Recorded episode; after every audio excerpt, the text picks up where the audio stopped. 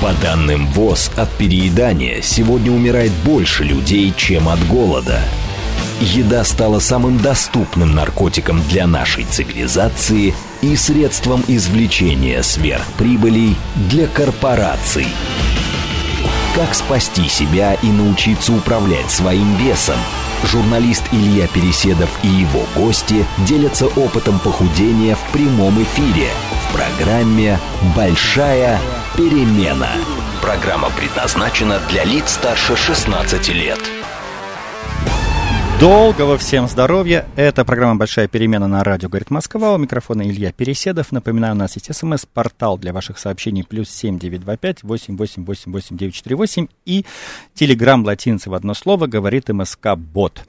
А сегодня у меня будет такая достаточно неожиданная тема. Звучит она так. Общество анонимных передающих. Секта или шанс на выздоровление. Вы знаете, мы много говорим о том, что э, человек должен лично вовлекаться в с работу со своим здоровьем, да, что никакие позитивные сдвиги невозможны без того, чтобы не задуматься о своем душевном и духовном измерении. И я подумал, ну так а вот если есть люди, которые этим всем занимаются самостоятельно и на постоянной основе, почему бы нам с ними не поговорить? И сегодня у меня на связи по скайпу будет Татьяна, наставник сообщества анонимных компульсивных переедающих. Да, ну, поскольку они анонимные, то это просто Татьяна. А также в студии Наталья а, Сницар, а, практикующий психолог, специалист по расстройствам пищевого поведения. Наталья, здравствуйте. Здравствуйте. Татьяна, да. слышите ли вы нас? Да, слышу. Здравствуйте. Спасибо большое, что вы согласились с нами поговорить. Значит, друзья, мы примерно с моими гостями обсудили, что первую часть программы позволим высказаться Татьяне с какими-то уточняющими вопросами, а потом уже поговорим с Натальей про то, как на все это смотрит современная академическая наука и большая психология. Татьяна, ну, расскажите, пожалуйста, э, в двух словах. Все слышали про общество анонимных алкоголиков, причем слышали разное, а вот про общество анонимных переедающих, даже вот когда я кому-то из своих там друзей рассказывал, что у меня будет такой эфир, люди делали круглые глаза. Как бы, э, как вы связаны между собой, алкоголики и переедающие? Когда вообще вот возникло это движение? И что оно собой представляет сейчас, ну, как бы в мире вообще и в России в частности? Спасибо большое. Я, э, значит, анонимные алкоголики возникли в 1935 году примерно, где безнадежные алкоголики а, нашли, то есть безнадежные люди, на которых положил, поставили крест и медицина, и даже сам Карл Юнг, который работал с алкоголиком – он, они сказали, что мы не можем вам помочь, то есть вот это вот небольшая, ну, достаточно небольшая, это, то есть это не, знаю, сколько это процентов населения, но программа 12 шагов, она не для, не для каждого человека, да, который пьет, она для настоящих алкоголиков. И вот эти алкоголики нашли выход через духовные, через определенные действия, да, которые позволяют получить духовное пробуждение. Вот, потом эм, где-то в не знаю, лет 20 назад или 25. Вот. В Америке, в Далласе, одна женщина, ее спонсировал алкоголик, анонимный алкоголик. Спонсирование это значит, ну, наставник, да, в содружестве. Вот. У нее было переедание, и тоже вот такие же, такие же абсолютно навязчивые состояния, абсолютная невозможность справиться с этим. Вот. И они обнаружили, что книгу «Анонимные алкоголики» можно применять и к перееданию. То есть инструкции по программе находятся в книге, книга анонимные алкоголики. Вот, и таким образом вот мы начали, я в программе 7,5 лет, да, я выздоровела 7,5 лет назад, и оказалось, что работая четко по книге анонимные алкоголики, можно выздороветь и от переедания. То есть у меня исчезла, у меня была проблема переедания где-то ну, до 43 лет, то есть я передала, я перепробовала абсолютно все на этой земле, что только Ой, можно. Татьяна, извините, а можно я вот вмешаюсь? Просто про вас у меня были отдельно несколько вопросов. Вот давайте тогда именно про сообщество закончим, и потом перейдем к вашему опыту. Значит, выделились из непосредственного диалога с анонимными алкоголиками, я это услышал, и дальше, как это оформилось в какую-то самостоятельную структуру? А, да, сами, то есть есть сообщество анонимные переедающие, есть анонимные компульсивные переедающие, то есть анонимные переедающие, они существуют с 1983 по года, вот, и а, мы от них отделились, потому что мы работаем чисто по книге «Анонимные алкоголики», вот, и мы создались где-то вот 6,5-7 лет назад. А, подожди, а вот который просто передающий, у них своя какая-то книга? А у них есть, они тоже читают книгу «Анонимные алкоголики», но у них есть дополнительные инструменты, то есть у них есть а, там планы питания и так далее, то есть там есть разнообразно, то есть это больше как они также оказывают взаимную поддержку друг другу, вот. А Нет, наша... Я хочу, извините, я хочу тогда просто прояснить. А, в моем представлении, вот может, может быть, уже сейчас так Наталья немножко вмешается, а, компульсивное переедание – это прям медицинский диагноз, расстройство пищевого поведения, да, там входят в специальные какие-то таблицы, каталоги и так далее. И, ну, так, соответственно, можно предположить, что э, те люди, которым поставлен медицинский диагноз расстройства пищевого поведения, они уже идут к компульсивным переедающим, в отличие, ну, как бы от тех, кто, я сейчас очень грубо скажу, страдают отсутствием дисциплины. Но, видимо, я прав, Наталья вмешается? Да-да-да, все верно. Вот, да, но, видимо, э, вы не спрашиваете на входе диагноз от врача, и не говорите, извини, дружок, тебе, ты просто переедающий, а не компульсивный переедающий, тебе вон ту, ту песочницу. Вот, тогда как вы вот э, делите между собой этих э, потенциальных страдающих? Да. А, но человек сам решает, то есть хочет он работать эту программу или нет. То есть достаточно ли он понял, что уже все, достаточно ли он уже устал от всего. То, вот, есть, ну, что... то есть диагноз компульсивного переедания как бы человек ставит себе сам. Угу. Понятно, да. я, я услышал. Хорошо. И в России что это собой представляет сегодня? А анонимная передача, вот наше параллельное содружество, у них есть живые собрания и так далее, а у нас, э, у АКБ, есть собрания в Телеграм. Ага. То есть, мы... То есть э, есть передающие, которые встречаются и в офлайне, а вот э, анонимные компульсивные передающие, э, значит, встречаются в онлайне. Теперь расскажите про свою историю. Окей. Okay. Um, да, ну вот я как бы боролась с этим перееданием с 14 лет. То есть я всегда была передающей с детства. Я могла там съесть какое-нибудь сухое какао. Еще в Советском Союзе дело было. Сухое молоко пробовали? У меня, у меня, значит, воспоминания из детства, где там бабушки в наборах, ну, она там работала в научно-исследовательском институте, давали сухое молоко, и ты запихивал в рот эту ложку, и вот там как-то рассасывал.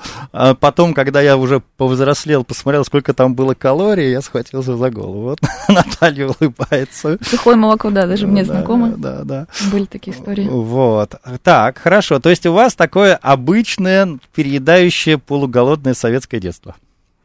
Вот нам пишут слушатели же, оно было офигенное. Ну, кстати, между прочим, протеин спортивный, он по вкусу примерно такой же. Да, Татьяна, извините, я вас перебил. Ну да, и вот, но настоящее компульсивное передающее, то есть это, это заболевание мышления, да, то есть вот у меня началась одержимость весом, внешностью и своим телом. И также была очень сильная ненависть к себе. То есть я с 8 лет решила, что я некрасивая. Вот, и решила, что меня никто не любит и не понимает. У меня такое детство было ну, не очень, скажем так, комфортное, в смысле эмоционального. эмоциональном. Вот, и эм, вот с этой ненавистью к себе, с желанием получить 90-60 на 90, я начала пробовать разнообразные способы. То есть гликемический индекс первый был, там лет 18 открыла, и так далее. То есть я все перепробовала. Ну, как бы я потом в Америку уехала, то есть и в Америке начала пробовать разнообразные там психологов, книжки, саморазвитие, да, какие-то э, семинары, где меня научат любить себя, вот.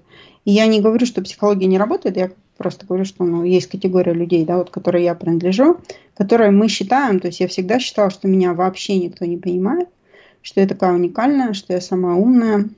Вот. И, в общем, еще лет 29 ушло на то, чтобы наконец-то ну, перепробовать все и сказать, что я, я уже устала уже. К тому времени уже пошли такие активные мысли о. Вот, и переедание достигало таких масштабов. И самое ужасное, что вот это навязчивое мышление, то есть все мысли были только о еде, то есть 24 на 7 на моей последней диете.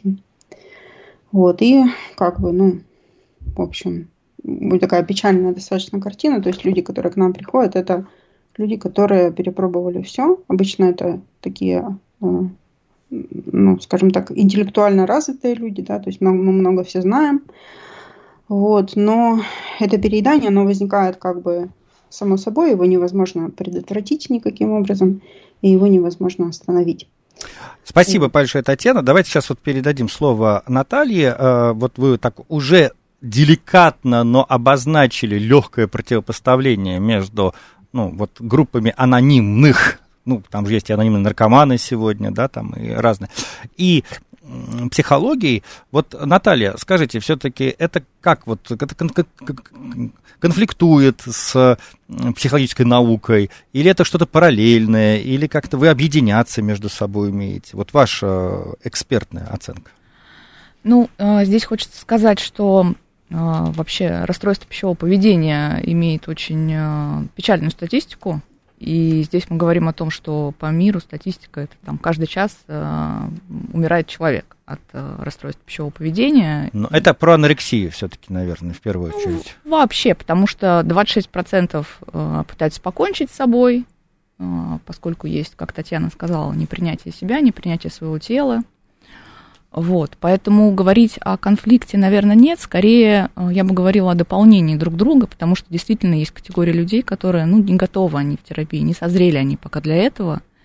И... Вот, вот пошло, вот, вот, эти, вот я очень люблю эти тонкости, да, Татьяна говорит, вы знаете, я такой человек, что я не верю, что кто-то может меня понять, поэтому мне проще со своими братьями и сестрами, а Наталья такая, ну, некоторые еще не дозрели для терапии. Да, и очень часто люди как раз после э, сообщества приходят потом в терапию, понимая э, необходимость, потому что, э, опять же, как сказала Татьяна, да, это проблема, которая в голове, формирование определенных мыслей, деструктивных мыслей, иррациональных мыслей. А если наоборот? Вот если к вам ходит на сеансы какой-то человек с расстройством пищевого поведения, а потом говорит, вы знаете, а я вот услышал интервью э, Татьяны на радио «Говорит Москва», я решил попробовать анонимных переедающих. Да, как бы увидимся, когда увидимся. Вы будете его останавливать или нет? А, останавливать не буду, потому что а, в этих сообществах люди получают определенную поддержку и свою атмосферу, которая тоже очень важна и необходима для человека, да, определенная среда. Поэтому, опять же, имеет место быть как дополнение, и, возможно, э, получив, закрыв какую-то потребность, какой он идет в это сообщество, он потом также вернется в терапию для проработки э, уже каких-то глубинных вещей. Татьяна, можно я вот скажу э, пару слов э, в поддержку э, вашей реплики, но я заранее прошу прощения, они могут прозвучать, как помните, э, слова мамы дяди Федора, когда она говорит, я думала, что коты только по деревьям, значит, лазают, а они там, оказывается, на машинке вышивают. Я честно скажу, я где-то неделю назад подписался в Телеграме на группу анонимных компульсивных переедающих, и когда я это делал, я думал, что вот, ну, я прошу прощения сейчас сразу у всех, кто меня слушает, но это будут какие-нибудь в основном такие домохозяйки или какие-нибудь вот уже женщины в возрасте, которые там предоставлены сами себе, смотрят сериалы, там едят плюшки, как вот это, это фрекенбок, да, вот это.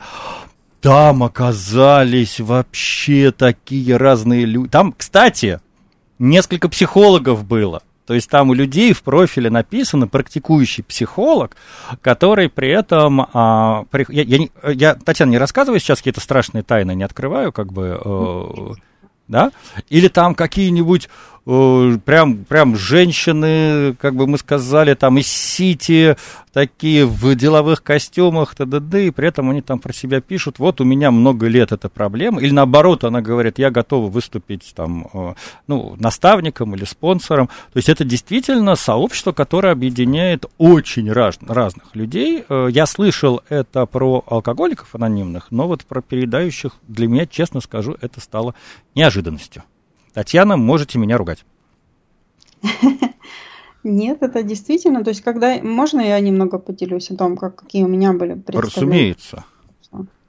Да, когда я пришла в Содружество, ну, я думала, что... Я реально думала в какой-то момент, что я самая умная среди всех, кого я знаю. Это смешно. Вот. Но я пришла и думаю, ну, какие-то глупые тут люди сидят, наверное, читают какую-то книгу. Одно и то же. Одна, одна и та же книга. Книга написана в каком-то 1939 году. Что за бред, да? Вот. Но когда у тебя нет выхода, когда ты как бы действительно сломлен этой болезнью, то появляется такая внушаемость. И когда я начала делать, я такая, бац, и перестала переедать. Я такая удивилась, думаю, странно, как бы не переедаю. Думаю, испеку-ка торт. Испекла торт. Поставила его в холодильник, съела кусочек, ушла. Не переела, думаю, ну хорошо. А потом прихожу на следующее утро, в холодильнике стоит торт, а я про него забыла. И вот этот факт, то, что я забыла, да, то есть у меня исчезло навязчивое мышление. Вот. И вот это вот, ну, это реально как бы заставило меня поверить в это, в эту программу и делать ее, потому что я не хочу возвращаться в этот, в этот ад. Ну, вот про то, как программа, как методика работает, мы сейчас отдельно поговорим. Я прочитаю сообщение нашего слушателя. Мне, я попрошу обеих наших гостей, гостей а, его прокомментировать. Мне просто интересно, как это прокомментирует психолог и как прокомментирует вот человек из общества анонимных передач. А, слушатель с именем Андрей рассказывает, сбрасывал в 2017 году 50 килограммов за год, потом все набрал. В 2021 году с помощью другой диеты сбросил 20 килограммов. Потом все опять набрал. То есть дисциплиной у меня все хорошо, но как только программа, ну здесь имеется в виду программа похудания, заканчивается, капслоком что-то случается. Куда мне обратиться? К какому психологу? Проблема явно в голове. Татьяна, давайте, поскольку вы как бы основные герои, вы, я сейчас как бы как представитель сообщества, э, вы прокомментируете первое, а потом э, Наталья. Спасибо. Куда обращаться? То есть... Не, ну, ну вам близки вот эти описания вот, эти, вот этого человека, да, этого, этого опыта? Да, это очень типичная прогрессия. То есть наша болезнь, она в циклами идет. То есть сначала зажоры, потом твердое решение, потом ты садишься на какую-то диету, ты на ней сидишь или на каком-то там, не знаю, образе. Но если ты настоящий переедающий, то ты всегда сорвешься. То есть ты срываешься, потом угрызение совести, и потом очередное твердое решение. И вот этих твердых решений, ну, как бы ты проходишь там, делаешь их, сколько тебе нужно сделать, пока ты не сдаешься и понимаешь, что ты ничего ну, не сможешь с этим справиться. Вот. Ну, подождите, ну вот э, я тогда сейчас попробую, как я понимаю, рассказать Андрею ваш рецепт, а вы мне скажете, правильно или нет. Ну, то есть, насколько я понимаю, что Андрею может, могут предложить анонимные передачи. Андрей, приходи к нам, у нас ты встретишь людей с такими же проблемами, как у тебя, с одной стороны. С другой стороны, а те, кто, как им кажется, смогли это преодолеть, а мы тебя сможем понять. Плюс у нас есть книга, где описана методика решения твоей проблемы. Она, правда, почему-то для алкоголиков, но она как бы применима и, и, и здесь. И дальше ты каждую неделю будешь с нами встречаться в офлайне или в офлайне, прочитывать по главе из этой книги, причем, как понимаю, по кругу из года в год, а плюс у тебя будет некий, ну, вот как бы наставник, ну, то есть опытный друг, а, который будет тебя поддерживать на твоем пути. А, из неожиданных, возможно, для тебя новостей там будет много отсылок к теме Бога, но это бесплатно, и переписать как бы квартиру на нас мы тебя просить не будем. Я примерно правильно описал? Ну вот, если можно, есть такое, да, как бы такая может, недопонимание, что такое программа 12 шагов, потому что вот если смотришь, допустим, телевизор, да, там показывают, сидит группа людей, да, uh-huh. человек и говорит, здравствуйте, там, я Вася, переедающий, да, там, ой, привет, Вася, там, мы тебя понимаем, мы тебя любим, да. Вот, это аспект содружества, да. Но есть непосредственно еще аспект программы, то есть сама программа 12 шагов, которая описана в книге, да, вот, ее как бы делать нужно самостоятельно под с инструкциями вот этого наставника, спонсора. Да? И вот эту программу уже делать, ну, делают не такое большое количество людей в полном объеме. Ну, вот, то есть есть, э, если э, как бы, то есть наше содружество, да, оно построено вокруг именно работы, работы по программе. То есть если ко мне, допустим, как спонсор приходит человек и говорит, ну вот я хочу походить на ваше собрание, там, чтобы меня поняли, может быть, хочу позаниматься с психологом и так далее. То есть я в то время как любой человек может прийти к нам в Содружество да, и стать его членом, мы, мы никого не можем выгнать да, из Содружества. Но если непосредственно работа по программе, то тогда уже как бы более такие серьезные вопросы. Да? А ты все перепробовал? А ты готов пойти на все? Да? если какие-то другие есть варианты, то я говорю, пожалуйста, вот вложись 100% в этот вариант, да, посмотри, а вдруг ли тебя сработает. А вдруг ли сработает? Нет, сработает? Смотрите, вот этот вопрос, готов ли ты по по пойти на все, ну, сейчас извините, но э, мы знаем сегодня среди молодежи часто практикуются такие э, весьма экстремальные психотренинги и психотехники, и где там готов ли ты пойти на, на, на все это, там, иди там, разденься посреди торгового центра, или там подойди там к незнакомой женщине, предложи ей близость, ну или какие-то еще более абсурдные вещи. Я думаю, что вы немножко другое, наверное, подразумеваете, когда вот об этом говорите. Или же в анонимных передающих тоже есть какие-то такие тренинги вот на, на грани внутренних э, возможностей человека. Но здесь идет речь о 12 шагах. Угу. Например, самый такой самый страшный шаг – это э, после того, как мы делаем инвентаризацию своих страхов, обид и неправильного поведения, то нам нужно идти возмещать ущерб людям, которым мы навредили. То есть идти и признаваться, что ты не прав. Да, и спрашивать у человека, что я могу сделать, чтобы это исправить. Обычно этот шаг является самым как бы таким шагом преткновения, да, но это программа духовных принципов, то есть это программа перемены сердца и души, да, чтобы стать более любящим, более альтруистичным. И вот на это, на такое смирение гордыни, ну, люди часто не хотят идти, и тогда еще не время, как бы, да, эту программу делать. Окей, спасибо большое. Мы сейчас вернемся к 12 шагам. Наталья, а вот вы как бы прокомментировали а, вот эту а, историю, когда человек говорит, что с 17 года, 6 лет, он периодически достигает каких-то результатов, но не может удержать этот успех. Угу. Вот. Как вы, почему это случается и куда ему обратиться?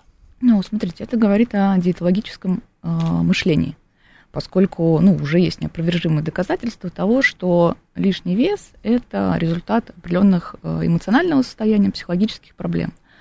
Э, человек описывает диетологическое мышление, то есть это тот привычный замкнутый круг, когда возникает ограничение, потом срыв, потом снова ограничение и так по кругу. То есть по факту любая диета, любая диета – это ограничение. И, соответственно, диета должна быть такая, на которую человек сможет прожить всю жизнь.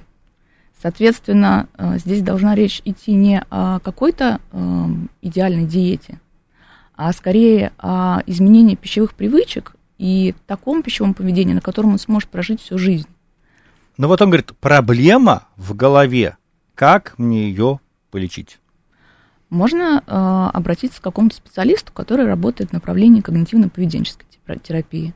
Это доказательный метод, который э, работает с лишним весом, с расстройством пищевого поведения. Что он собой представляет? Вот если он придет к такому специалисту, что он с ним будет делать? Вот Татьяна сказала, вы придете к нам, мы вам предложим, ну, там, лестницу из 12 шагов. Какие именно, мы выясним во второй части программы. А вот не знаю, как сказать, официальная или, или, или платная психология в вашем лице, что она ему предложит? Что он будет с вами делать? А, работа а, с мыслями, с чувствами, с действиями. То есть изменение каких-то глубинных мышлений относительно а, каких-то пищевых установок.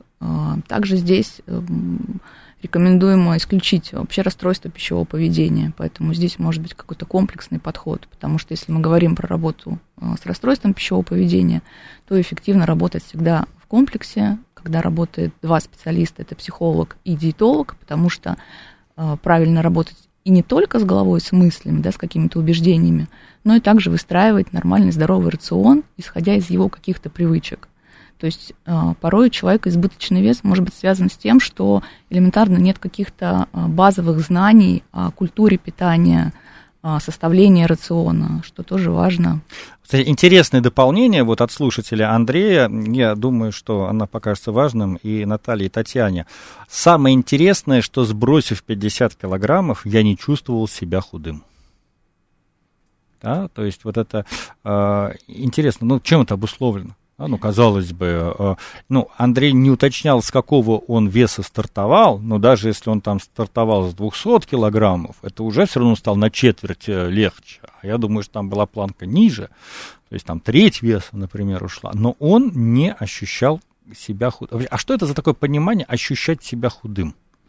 Ну вот э, здесь можно говорить, что как раз-таки нарушен восприятие образа тела, И это часто такая история, когда э, человеку может казаться, что вот сейчас-то я сброшу вес, и мне станет так, так классно, так здорово, жизнь заиграет новыми красками, а по факту человек может сбрасывать там 10 килограмм, еще 10 килограмм, а неудовлетворенность она остается. И человек себе не нравился как в каком-то избыточном весе, также и, казалось бы, в нормальном весе он также себе собой недоволен. И здесь, конечно же, мы должны работать уже с психологическими факторами, с самооценкой в том числе, э, с восприятием своего тела, с убеждениями относительно себя.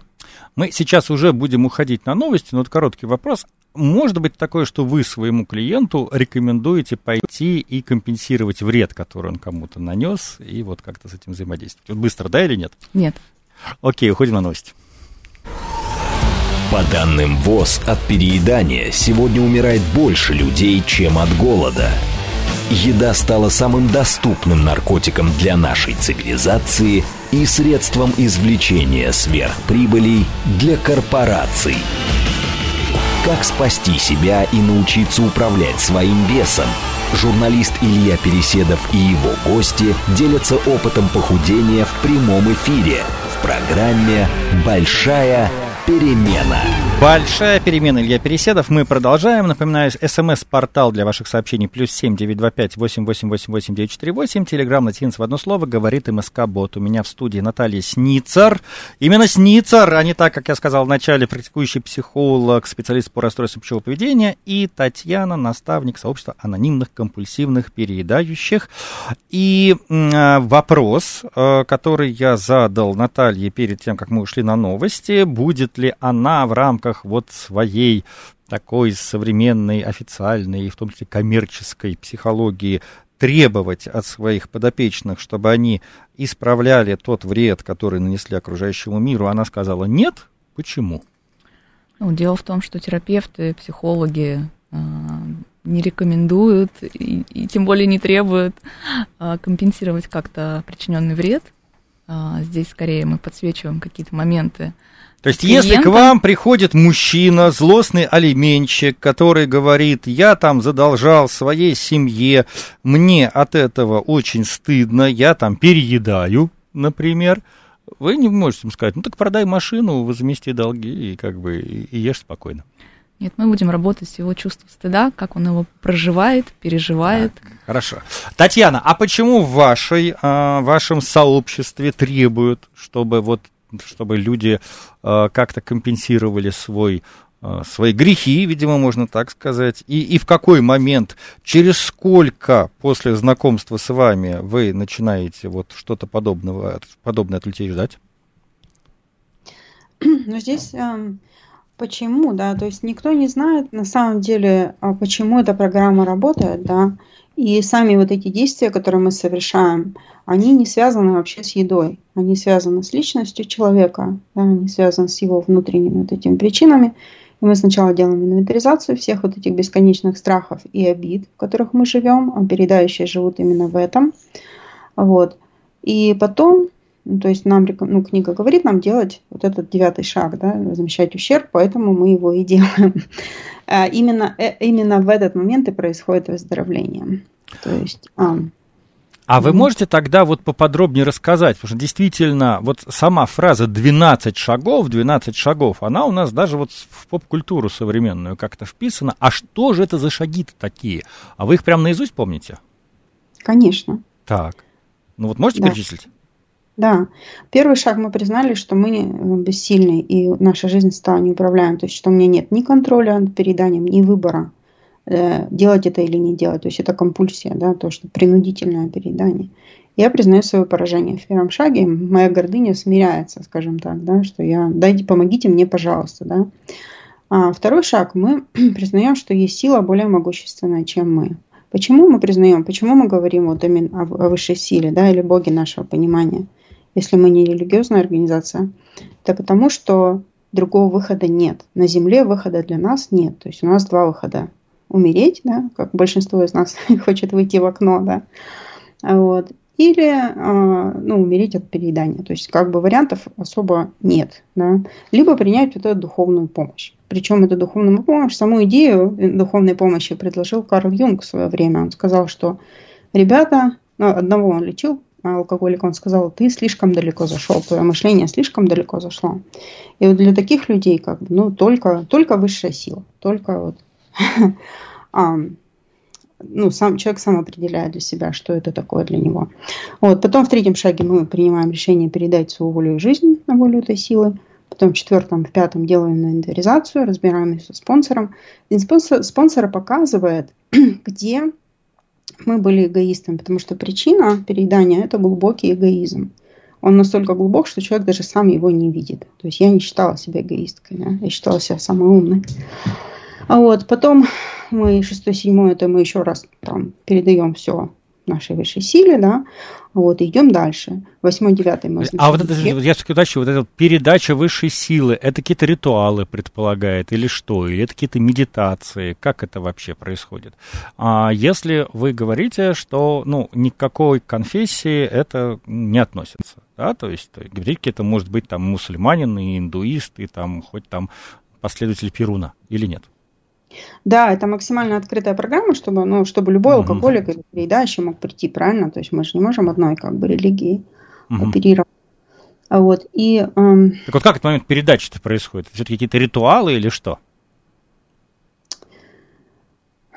Это скорее внутреннее состояние. Вот угу. когда я достигла этого дна, я просто лежала, свернувшись в позу эмбриона на диване, и я понимала, что мне больше вот не, не за что. Вот кончились у меня идеи, больше ничего. И вот это как в падающем самолете сидишь, да, ты как бы понимаешь, ну, ты начинаешь молиться автоматически, да, вот, и это как бы, ну, на уровне сердца происходит, вот, а сами, ну, сами практики, да, у нас есть практики медитации, в книге есть там молитвы для каждого шага, можно этими молитвами, можно своими молитвами молиться. И обязательно нужно именно проводить время со, со своей высшей силой, то есть по утрам там или когда это необходимо просто ну, в тишине сидеть. И можно любой религией заниматься, то есть мы не, угу. не противостоим религиям. Так, это мы дошли до седьмого шага.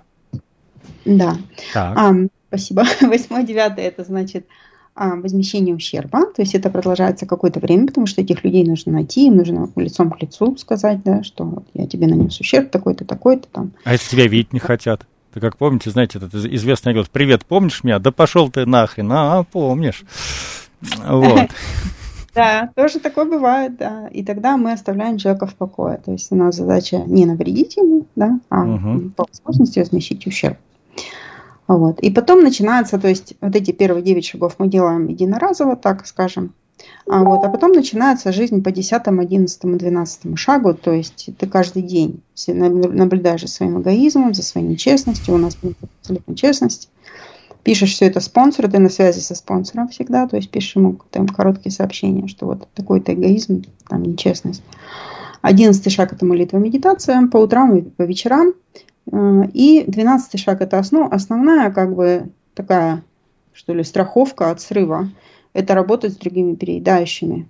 А, вот. то есть это уже когда ты выступаешь в роли этого наставника? Да. Ага. Да, именно, именно тогда нам дается вот это вот крепкое выздоровление, что вот я уже 7 лет там пере, не переедаю, и мне не хочется этого делать. У меня вопрос к Наталье. Наталья, ну вот смотрите, мы слышим, что есть какие-то люди, которые во-первых, э, ну, оперируют медицинскими понятиями. Компульсивное передание, некомпульсивное передание. Во-вторых, а, ну, то есть уже как-то соучаствуют в постановке диагноза. Да? Следующее. Делают выводы про то, решилась проблема компульсивного передания или не решилась проблема компульсивного передания. А при этом, ну, практикуя свои какие-то а, действия, такие самодеятельные, наверное, можно сказать, ну, имеющие отношение, даже если мы будем говорить про какую-то общую религиозность, ну, вот все равно к каким-то именно духовным практикам. Это вообще законно? Ну, как видите, законно. Ну, Другой вопрос, что э, есть ли какая-то статистика действительно понять, сколько, сколько людей выздоравливает, да, сколько людей доходит до конца этой программы. И действительно ли у них изначально а, такой диагноз? А вы можете Татьяне задать несколько вопросов, э, чтобы понять, действительно ли она исцелилась от компульсивного переедания или нет? То есть по поводу того, что оно у нее было, видимо, оно у нее было, как она это, ну, как бы описывает, да? Но чтобы вот можно было понять, действительно ли она вправе говорить про себя как про исцелившегося? Ну вот э, здесь к вопросу ремиссии э, я бы так сказала, что иногда под ремиссией воспринимают, э, знаете, как оградиться от каких-то триггерных вещей, это называется ремиссией. Но по факту, например, разговоры о еде, возможно, какие-то, не знаю, там, банкеты, какие-то мероприятия, да, то есть триггерные вещи, они все равно могут внутри оставаться. Не, она сказала, что она забыла про торт, который стоял у нее в холодильнике. Вот, вот здесь и вопрос. То есть действительно ли внутри э, ни, ничего не триггерит, и прям все спокойно и ровно, и отношение к своему телу, к своему весу не беспокоит. Либо это все-таки э, как будто бы такое отстранение. То есть э, поскольку ну, тоже сообщество, это как будто бы какой-то некий другой мир, в котором люди попали, они себя оградили от внешних То есть, грубо говоря, факторов. они все по кругу звонят друг другу по телефону, перекидывая вот как бы стресс, как горящий шар, скажем так, да? Ну, оказывая поддержку, угу. да, друг другу. Татьяна, ваш ход. Угу, спасибо. Ну да, вот действительно, то есть наступает обещание программы и чудо программы, что наступает нейтральность по отношению к еде. Если я раньше была страшно, мне, мне было страшно даже в магазин заходить, там, не дай бог, где-то сахар, я была таким орторексиком, да, зожником. Вот, а, то есть сейчас я совершенно ну, не боюсь еды, я могу идти в любое место, где любое количество еды, и у меня как бы ну, просто нет желания, необходимости. А вот то, то что да, ограни, ограничивать себя от триггеров, да, это как раз не, не то, что мы называем выздоровление, это называется, ну, как бы временная такая трезвость, да, временное воздержание. У нас же, то есть программа что обещает? Основное обещание программы – это душевный покой. То есть мы не работаем с едой вообще. То есть мы работаем с внутренними причинами вот этих беспокойства, раздражения, неудовлетворенности – вот, с помощью высшей силы, да, то есть не, как бы мы даем, ну, что у меня появляется в жизни сила, которая обо мне заботится, да. Вот у меня есть инструменты, как с этой высшей силой наладить отнош... Э, отношения и связь в любой момент. Сегодня утром, например, нервничала, да, но села, помедитировала, то есть, и успокоилась, и я поняла, что я под защитой нахожусь. То же самое с едой вчера. Съела кусочек шоколадки, взяла его в рот, думаю, ой, что такая-то шоколадка не очень. И реально просто его выплюнула в ведро. Господи, это просто какое-то, я считаю, кощунство. Мы вырежем это из записи. Выплевывать шоколадку. Как человек с перееданием. Я не могу такое спокойно слушать. Слушатели спрашивают у нас, с одной стороны, соглашаются, что да, у алкоголизма и передания есть взаимосвязь. Человек пишет, что когда я бросал пить, у меня, значит, случился срыв на еде. И в то же время спрашивают, ну как невозможно предотвратить переедание? Сказал себе, я сытый, недавно ел, и все. Вот Наталья улыбается. Я слышу, что Татьяна, наверное, тоже. Вот действительно, как, а, как реагировать на такие замечания? Ну, что ты, господи, переел? Как вообще можно переесть? Вот взвесь, сколько тебе надо, проглоти и спать ложись. Татьяна. Угу. А, ну да, мы как вот мы снимаем перед такими людьми шляпу. То есть, ну это круто. И существует это бездна непонимания, да, между, между нами, да, вот, ну, кто реально страдает, да, от расстройств этих, от переедания. Типа, ну как, как это можно остановиться? Ну как можно остановиться? Это невозможно в нашем случае. Если... Я должен сделать признание. Значит, я э, латентный, анонимный такой как бы человек. Э, в каком смысле? Э, у меня была когда-то зависимость от сигарет. Причем у меня была серьезная зависимость от сигарет. Когда я начинал курить, я где-то за полгода выходил на где-то норму две пачки в день. Вот. И у меня в жизни было несколько попыток э, бросить. Причем а, некоторые из них были связаны там, ну, там, с болезнями. Я там, ну, первый раз я бросил, первый раз всем легко бросать, все-таки, что же стоит, потом, значит. Вот, потом у меня там был случился желудочный грипп, когда я не мог там не, не, не дышать ничего и зафиксировал это состояние. Ну, в общем, оно ко мне возвращалось. И вот последний раз, когда я пытался вот именно сознательно бросить курить, вот на меня, меня прям накрыло вот этой вот ломкой, зависимостью и так далее. А, и в итоге, а, не обращаясь ни в какие группы, но вот каким-то задним умом, вот я вспомнил этот шаг номер один из анонимных алкоголиков, и я а, решил прям вот прям внутри расслабиться, и я понял, что у меня нет шансов перестать быть курильщиком. Я могу быть курильщиком, который не употребляет э, сигареты. И э, я с тех пор, э, ну, я, то есть вот я как-то я это при, представил про себя, понял и принял, в очередной раз заболел пневмонией, и вот это как-то хорошо совпало. И я с тех пор даже не знаю, сколько прошло времени, где-то около пяти лет. Я, в принципе, не курю. Но я до сих пор внутри себя не... Поз... У, меня, у меня дикий страх сказать про себя, что... Я, я, не, я не курил сигареты, но у меня дикий страх сказать про себя, что я не курю. Потому что вот у меня, я, я чувствую, что как только я скажу, что я не курю, то тут же эта дрянь ко мне э, и явится. Татьяна, я тут близко к тому, что вы описываете? Если честно, я не знаю. У меня такого опыта нет, такой зависимости, которую я смогла самостоятельно остановить до программы. Да? Поэтому, mm-hmm. если честно, я не могу сказать. Но я могу представить, что да, это страшно. То есть, когда кажется, что на самонадеянности как-то, ну, выезжаешь. Не, не знаю, не, не могу оценивать, если честно. Наталья, а вот вам, как вот этот вот момент, когда вот люди отказываются вот от своей способности измениться в хорошую сторону? Ну вот, по большому счету. В этом нет какой-то деструкции?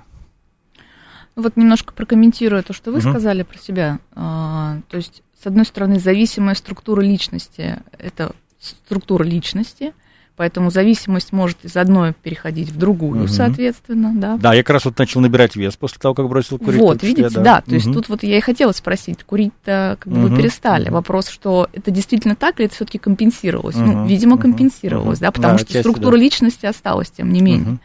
Вот.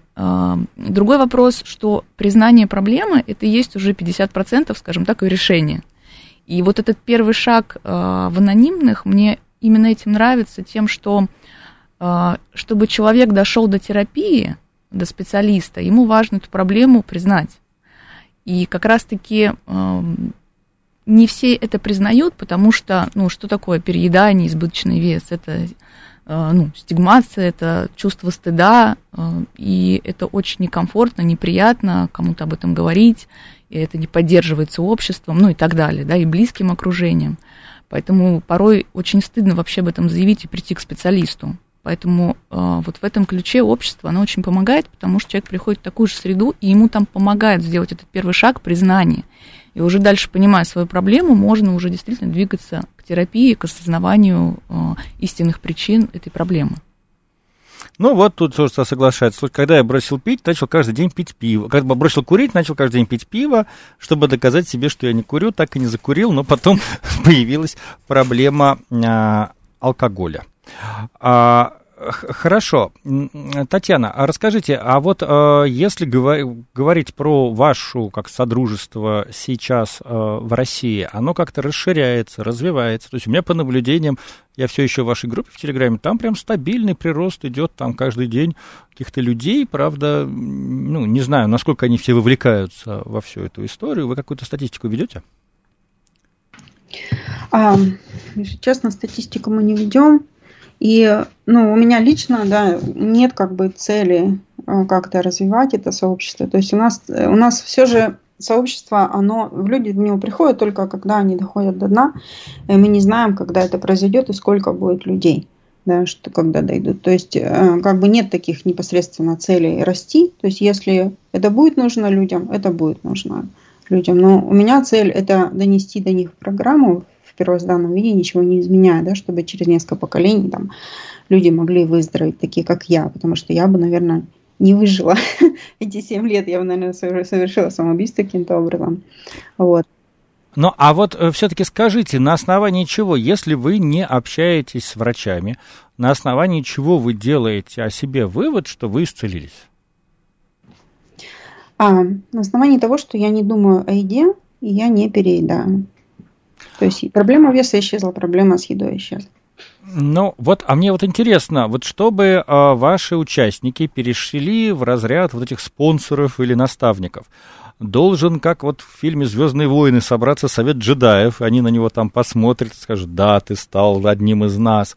Или же а, просто человек говорит о себе, ну вот я уже там неделю не переедаю, чувствую себя хорошо, я теперь готов быть наставником. Как это все? Или у вас есть какие-то, э, как вот там, университет, значит, анонимных переедающих, где там дают какие-то знания? Как это вообще? А, но здесь опять же книга, да, то есть наша, наша программа это книга «Анонимные алкоголики», и там написано, то есть все эти шаги там описаны, в ней описаны инструкции, что делать. И как бы, когда человек доходит, там первый, девятый шаг возместил, ему спонсор говорит, что вот начинай делать десятый, одиннадцатый, двенадцатый шаг. То есть мы, мы просто следуем инструкции. А сколько времени обычно уходит на то, чтобы эти шаги преодолеть? Но в других содружествах часто бывает там год там или что, а здесь мы как бы проходим так, как первые 100 алкоголиков проводили. То есть это, ну, 10 дней, там, максимум 2 недели. То есть за две недели можно уже пройти весь этот курс? Нужно это очень быстро, потому что голова обманет. У нас голова убийца, и она меня уговорит, да, что а, у тебя все нормально, не переживай. Хорошо. А, Татьяна, есть еще что-то, что вы хотели бы а, про себя рассказать быстро, потому что дальше я планирую с вами попрощаться и уже с Натальей так подвести некий итог. Есть что-то, что мы не коснулись? Um, да нет, в общем-то, наверное, все. Большое спасибо. Спасибо огромное. Это была Татьяна, наставник сообщества анонимных компульсивных переедающих. Наталья, ну вот ваш вердикт. Две недели, как-то, мне кажется, две недели недоверие к своей э, голове, акцент на полном безволии, это вот вас, и еще заметная, как сказать, добавка религиозного, да, как его там и называя, абстрактные, но прочее, молитвы, медитации, сектанство не отдает, нет? Ну, две недели тут тоже, опять же, статистики-то нету, а проходят ли люди за две недели, или все-таки они отваливаются от программы, да, то есть не, совсем понятно. Потому что Татьяна хороший пример, а, и действительно, возможно, а, она излечилась, и у нее нет больше каких-то этих проблем, но сколько таких, как Татьяна, ну, их, может быть, Татьяна это какие-то единичные случаи, то здесь очень сложно оценить эффективность. Но при этом, насколько я понимаю, вот все-таки психологическое сообщество, оно, ну, с одобрением относится к этим а, структурам, их там приглашают на разные конференции, да, я, ну, что касается анонимных алкоголиков, с ними вообще, насколько я понимаю, сотрудничают а, медицинские подчас организации. А, да, здесь э, мы не говорим про какую-то конкуренцию, а про дополнение, поскольку проблема есть, она остается, и цифры растут, что избыточного веса, что расстройство пищевого поведения. Поэтому э, те люди, которые не готовы идти в терапию по, э, там, по материальным соображениям, по каким-то внутренним, опять же, соображениям, хорошо, это тоже как вариант. В целом, конечно, все-таки. А я... сколько средний курс терапии стоит в Москве сейчас? Вот если у грамотного специалиста? Ну, в среднем это где-то, может быть, там 5-7 тысяч за прием. Да. А цикл включает в себя сколько примерно встреч? Ну, понятно, все вы любите ну, говорить, что это индивидуально. Смотрите, опять но... же, да, если, например, говорить там про вот центр, где я работаю, можно есть. Мы работаем комплексно и работаем именно с два специалиста. Угу. То есть это диетолог, либо врач-эндокринолог, а, нутрициолог и психолог в паре. То есть... Ну, то есть, в принципе, это такая очень ну, важная в финансовом плане для человека да. становится история, то есть на какой-то период времени это должно да. стать его основной инвестицией. Там, да, свое, именно как так. Бы, и, к сожалению, не каждый может себе это позволить. Плюс мы говорим о том, что вообще дебют того же расстройства пищевого поведения э, закладывается в подростковом возрасте. Соответственно, не всегда родители поддерживают и понимают, а чаще всего наоборот, как-то это порицают, да, и это много чувства стыда. И вот 18-летнему э, там, подростку, 17-летнему не остается никаких шансов, нет возможности какой-то финансовой, и тогда я считаю, что такие сообщества как раз-таки действительно помогают, чтобы люди не выходили в окно, в конце концов. Так, вот у нас прям встречные вопросы. Значит, один случай спрашивает, слушатель спрашивает, где на, работает Наталья Сницер. Она работает в Центре нормализации веса и пищевого поведения «Можно есть». И не нашел группу в Телеграме, анонимные компульсивные переедающие. Можете набрать в поисковике, у них там есть свой сайт, там идет э, ссылка на э, группу. А, хорошо, Наталья, а, вы упомянули про то, что расстройство пищевого поведения это опасная как бы история.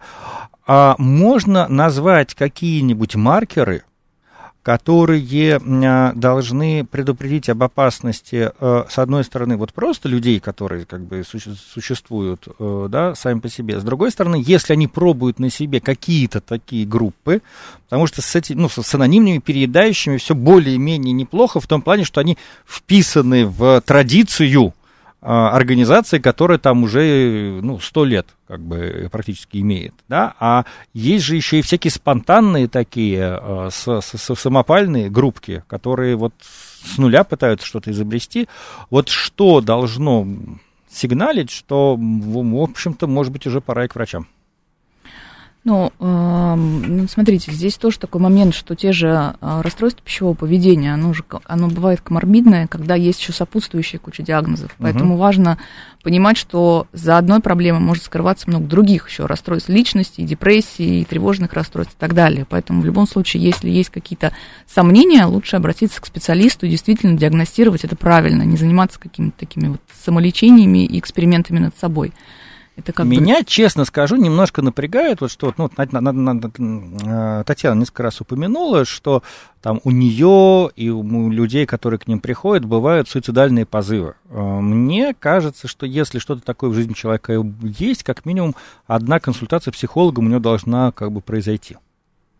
Конечно, потому что э, действительно у человека может быть тяжелая степень депрессии, и здесь нужна уже медикаментозная корректировка, не э, поддерживающая... Не, не чтение книжки. Ну, в общем-то, да. Хорошо, спасибо огромное. Это была программа «Большая перемена» на радио «Говорит Москва». Илья Переседов. Услышимся через неделю. У меня в студии была Наталья Сницар, практикующий психолог, э, специалист по расстройствам пищевого поведения. И мы говорили про общество анонимных компульсивных передающих. Услышимся через неделю. Всего доброго, пока.